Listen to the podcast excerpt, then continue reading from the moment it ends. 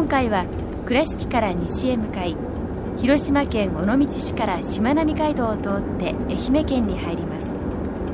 菊遍路第53番札所菅山円明寺始まりです。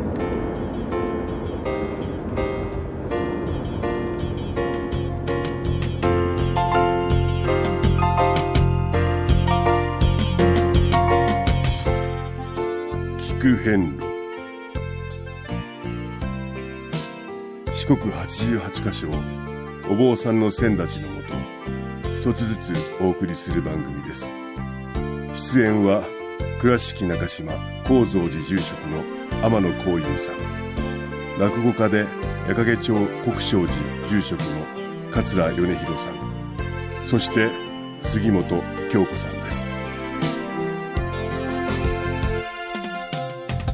この番組は仏壇仏具の法輪と J チョイス構造寺倉敷倉歯科以上各社の提供でお送りします。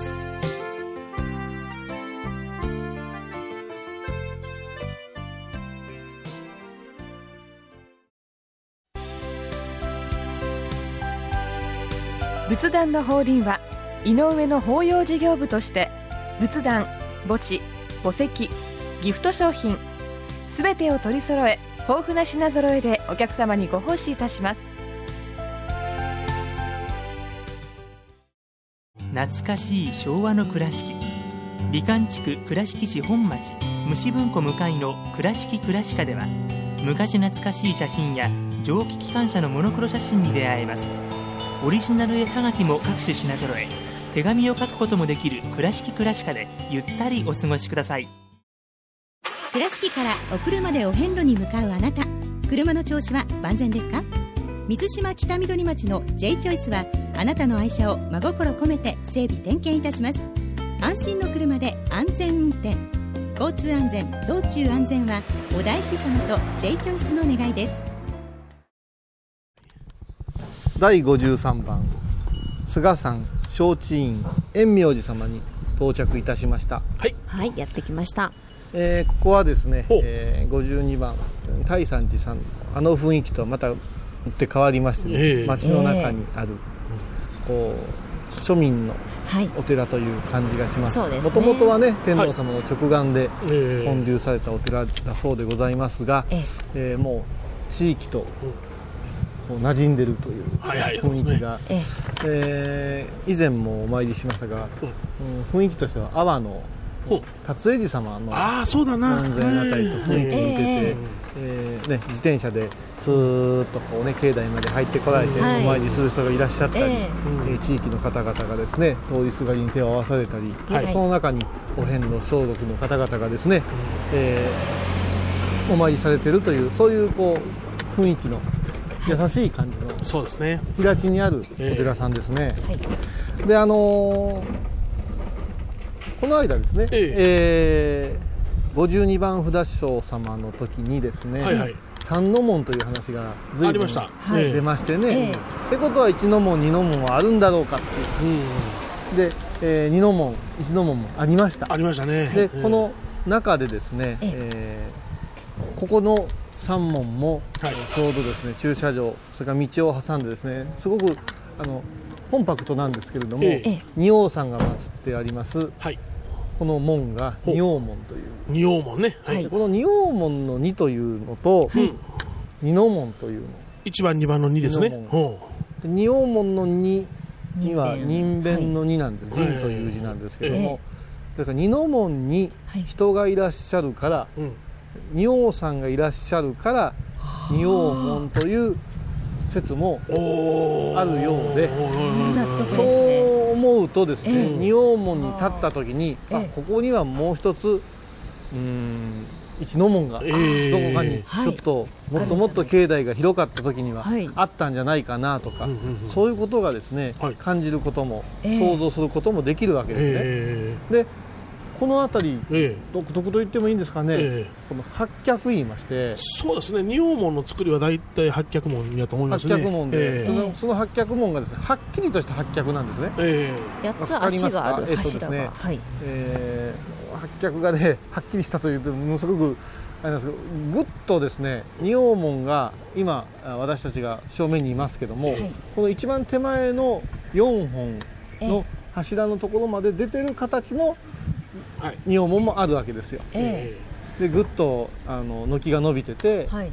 いう形もあってこのねあのはい。地域の客はですね1個引いてるんですね。はあ、はあはえで手前に4本柱があって、はい。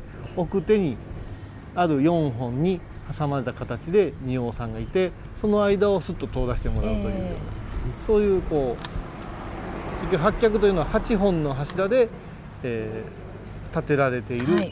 あの三門なんですけども、はい。これを八脚門というそうで、えー三門をねくぐるときに、はい。ここは何本柱かなということで、うん。ええ。構造を知ったり、ほうほうほうまた役目を知ったりすることが、そうですね。えあの僕聞いたことあるんですけども、あの四脚門、よはい。四本足あのねあの柱あの柱の、お門をお薬医門っていうらしいですね。役員門とうん、は薬医門。あの薬師如来様の薬薬ですよね。はい。であのおい医療のいいですよね。あ薬医者さん。お医者さんですはい。ね。薬医門というらしいですよ。ええあええ。そうですか。だからあの三門だけでもですね、ええ。随分いろんな形があって、実はなぜここで今一生懸命うん。その話をこうが盛り上がってるかと言いますとでもう一つ中にですね、はい。えーここにもございましてねそこをちょっとお参りさせてもらう。これが中門というものなんですが早速ですね、ええ。お参りしたいしてみみたいと思います、はい。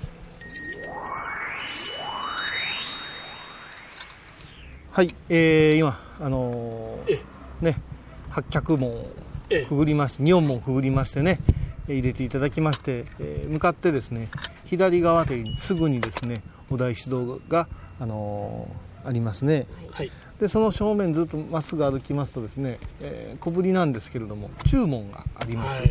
境内のど真ん中ですね。そうですえであの前にもお話ししましたけども中門という形があれば大門もあるわけですよね、はい。でまあ三門の呼び方がいろんな種類があってはい。大門中門言うたり一の門二の門言うたり、えあそういうこともあります。で、はい。ここはですね、えーこのここの中門はですね随分ちょっと見てください。さっきの八脚とは違うんですね。あの二階建てですよ。ね。そうですね。これねええ。気づきませんでしたか？さっき、うん。えっと先ほどのですねあのー八脚の方はですね一連胸と書いてましたでしょ。胸はいはいはい。はい。一棟って書いてたんですね、それがあの屋根の作りちょっとよく見といてくださいね、はい。でこちらはですね、えー胸とは言わないですね。楼門。楼。楼楼。閣って言うんですよ。はい。はい。木片に米書いて、女。あのそうですね。ですね。ええはい楼ですね。はい。この楼という言い方は何かというと今おっしゃったように上にこう建物が一つ乗っかっている状態、二階建てとはい。あの2階建てというかそこにまたえ一つの祭りごとができるようになって。ですから時々出てくるけどあの小楼門ってえはい言いますよね、はいはいはい。小楼門楼門の上に小は何の小かと盆小の小ですよ。はい。ですからそうです釣りね。鐘です、えええ。だから小楼門って言われたら必ずくぐる時もしくは入るところに、はい。えー鐘がつけれるようになってて、はい。その楼の中にええ。鐘がこうぶら下がっておる形を小楼門っていうんです、小楼門はい。でその小楼の小がない場合は楼門です。はい。でここの注文は楼門なんですね、なるほど。はい。でまあいろいろあります。そこへもあの神仏を祀る場合もありますし、ええ。はい。そこにおわして何かをこう監視したりチェックしたり、うん。そういう役割もあったり、ね。はい。あれがそうですよね。羅生門。羅生門のね、芥川龍之介の小説にね、ええ楼門の上にその、老婆がおって、ね。そこでいろんなやり取りがあるじゃないですか、ええ。そういうふうにねあの一つの門でも呼び方がいろいろあって、ええ。作りもうそれこそ柱並びから作りから、それから役割までが違うんですね、でここはどうですか？す本当にそうですね20メートルぐらいの間にですねええ。あの両方を目の中に入れて、えあのこう比較できる、はい。うん境内ええ。なんですよ、そういう意味ではですねあのわかりやすいですね。分かりやすく、あのコンパクトにね配置されてますので、そういう味わい方もですね、あの面白いかもはい。分かりませんね、さてじゃあそれこそ楼門この中門をですね、ええ。くぐらせていただいていよいよ、えー本堂へお参りさせていただこうと思います、はい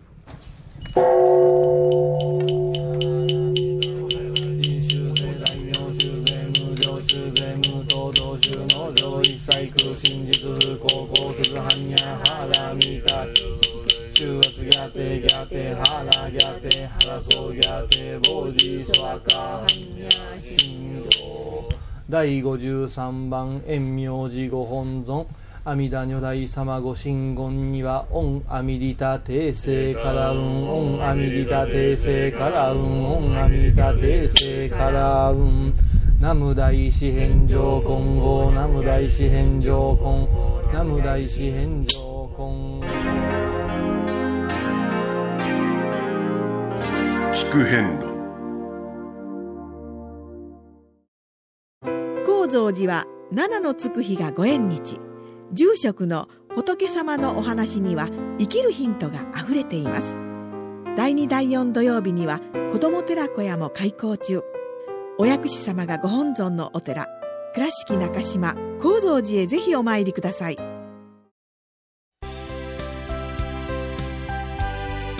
仏壇の法輪は井上の法要事業部として仏壇墓地墓石ギフト商品すべてを取り揃え豊富な品揃えでお客様にご奉仕いたします。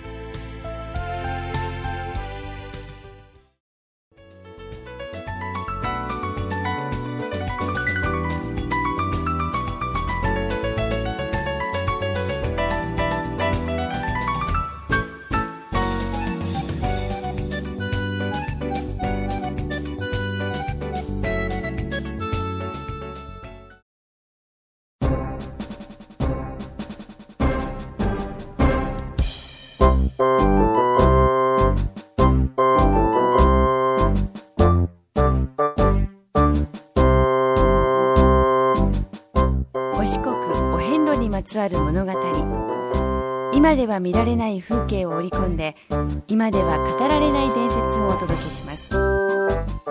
創作小話「デコボコ同業記」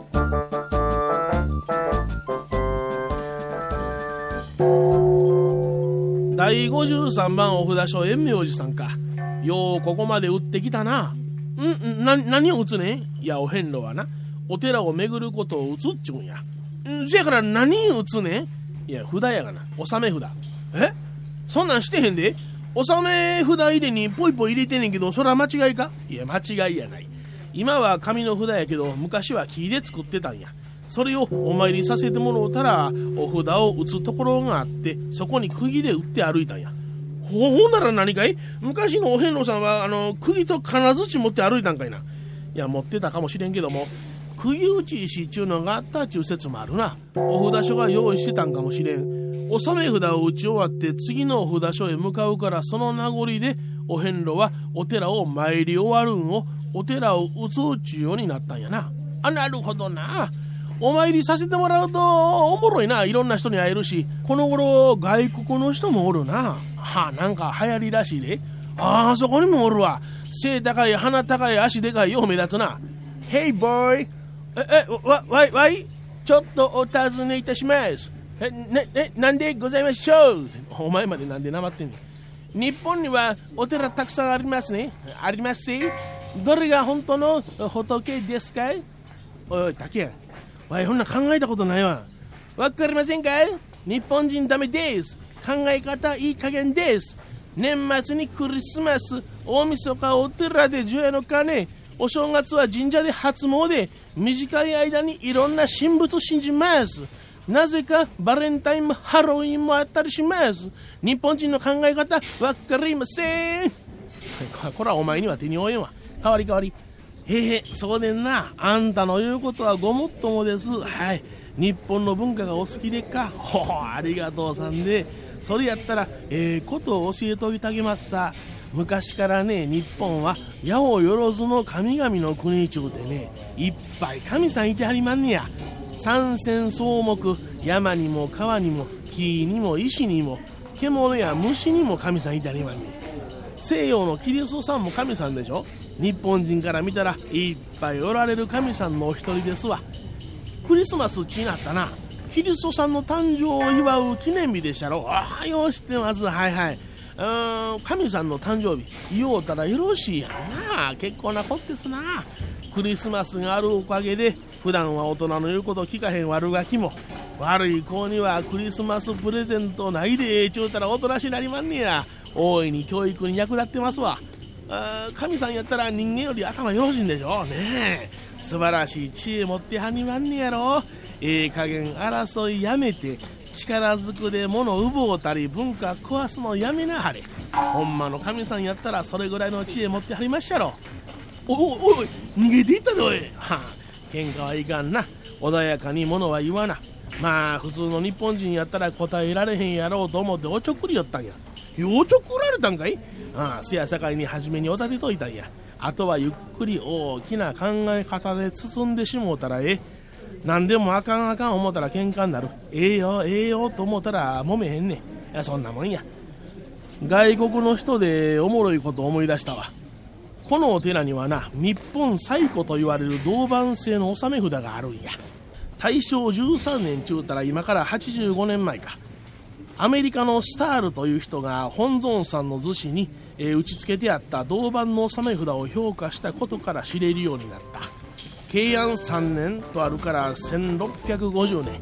今から360年前の遍路の様子が分かるっち言われてるけども本尊さんの厨子に直接打ち付けるやなんて今では考えられへんな。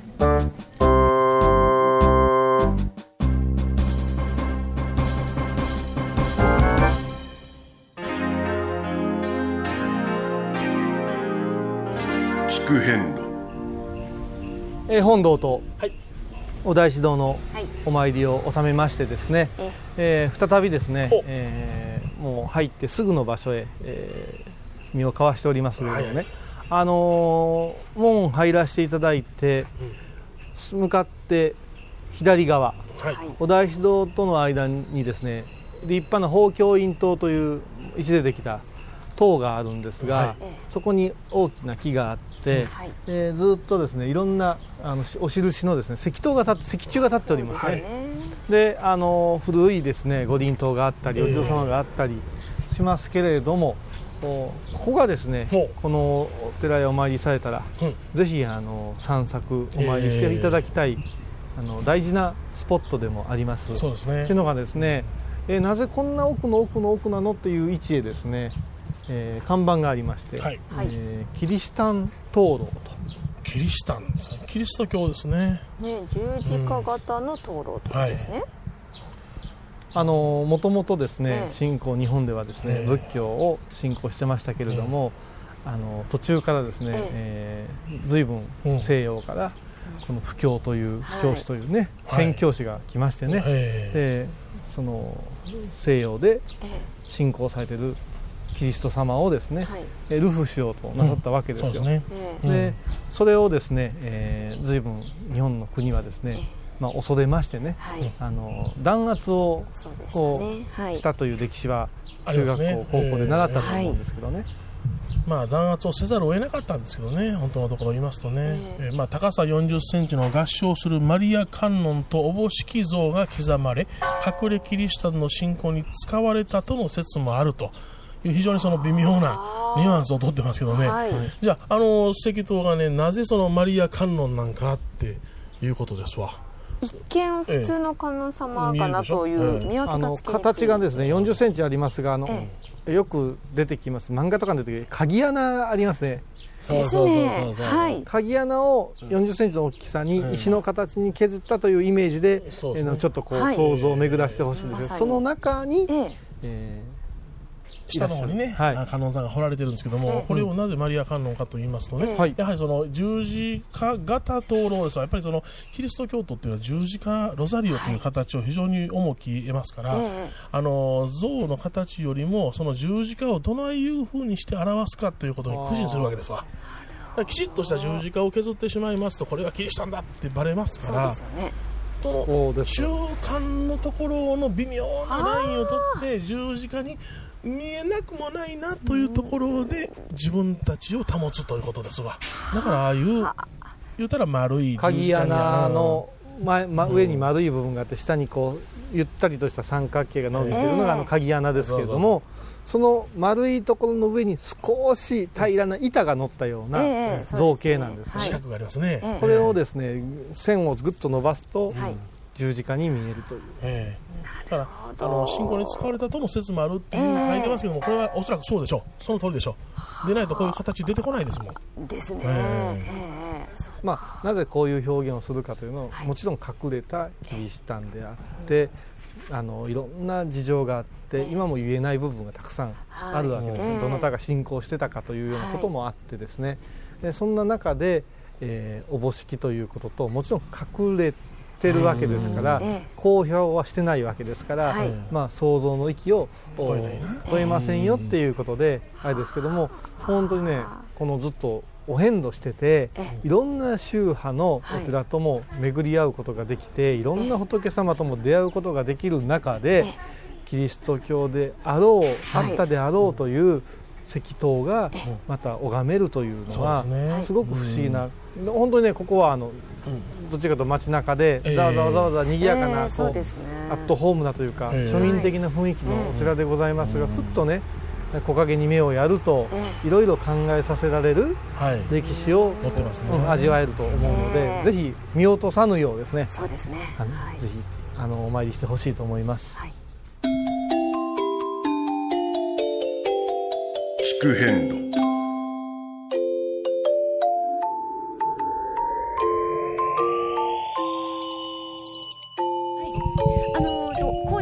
はい。そうです。いらっしゃってる、はい。何人ぐらいのそのバスの団体でいらっしゃる？今日は参拝の方40名ぐらいです。40名で、はい、今あのお声が聞こえている皆さんでいらっしゃいますね、はい、であのご案内をされているお立場としてはいえ私はあのお農協長なんかを、はい、お手伝いしている、はい、あのご案内は千立さんとか。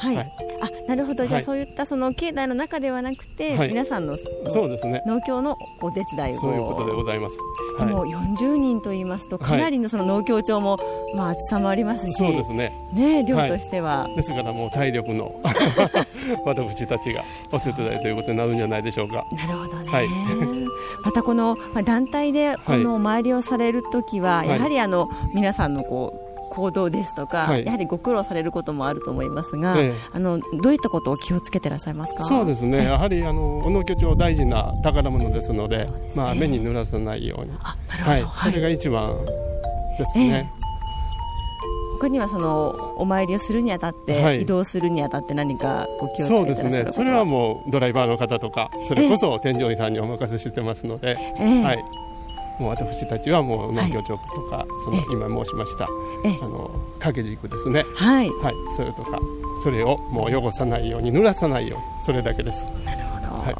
で実際にこの移動中のこのバスの中は、こうどんな雰囲気で移動されてるんでしょう？そうですね。あのまああのご年配の方が多いですけど、はい、やっぱりあの幼い頃のというか高校時代の遠足とか、はい、修学旅行みたいな雰囲気で、はい、賑やかにお友達とお話しなさってます。じゃあちょっとおやつを持ち寄ったりとかそうですね。はい、はい、お飲み物っていうような。はい、はい、そうですね、えー、非常にこう和気あいあいとしながら。はい。まさにその通りやと思います。でもか。なりその、ね、こうお札所お参りされた後は、はい、そのお札所の感想ですとか、はい、皆さんこうどういったことをおっしゃってますか？そうですね、あのもうでも旅慣れていらっしゃるばっかり方ばっかりですので、むしろあの季節のあの桜のこととか、はい、はい、あの木々の、ね、新芽のこととか、そんなお話をなさりながら。季節の移り変わりも楽しんでるように思います。いろんなところをご覧になりながらお参りされてるんですね、そういうことですね。はい。ではあの今後もまたこういったお役目で。そうですね。もう力だけがはい、はい、あの取り柄でございますので、はい、させていただこうと思ってます。ありがとうございました、はい、どうも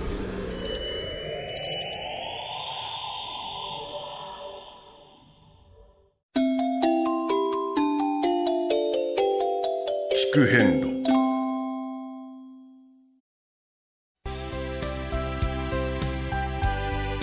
仏壇の法輪は井上の法要事業部として仏壇墓地墓石ギフト商品すべてを取り揃え豊富な品揃えでお客様にご奉仕いたします。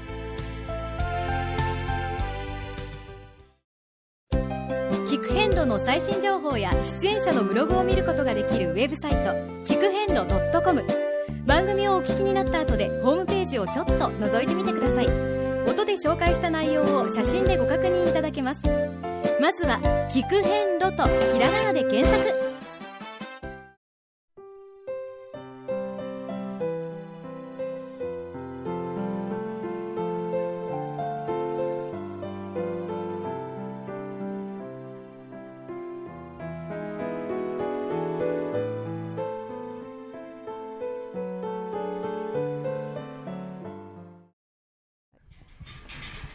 さて次回は、はい、第54番札所近見山延明寺様をお参りいたします、はい、この札所からは38キロ、はい、歩くとなんと10時間。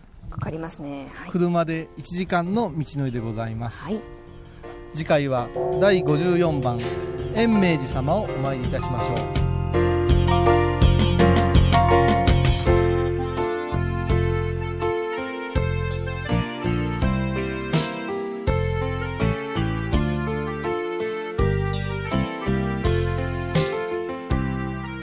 遍路。今回は第53番札所菅山円明寺をご紹介しました。円明寺は愛媛県松山市にあります。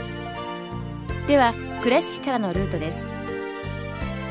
まず山陽自動車道か国道2号線で広島県尾道市へ。そこからしまなみ海道を通って愛媛県に入ります。今治インターチェンジで高速道路を降り国道196号線を松山方面におよそ35キロ進み内宮交差点から JR 伊予和気駅方面に入ると延明寺付近に到着します。それでは次回も一緒にお参りしましょう。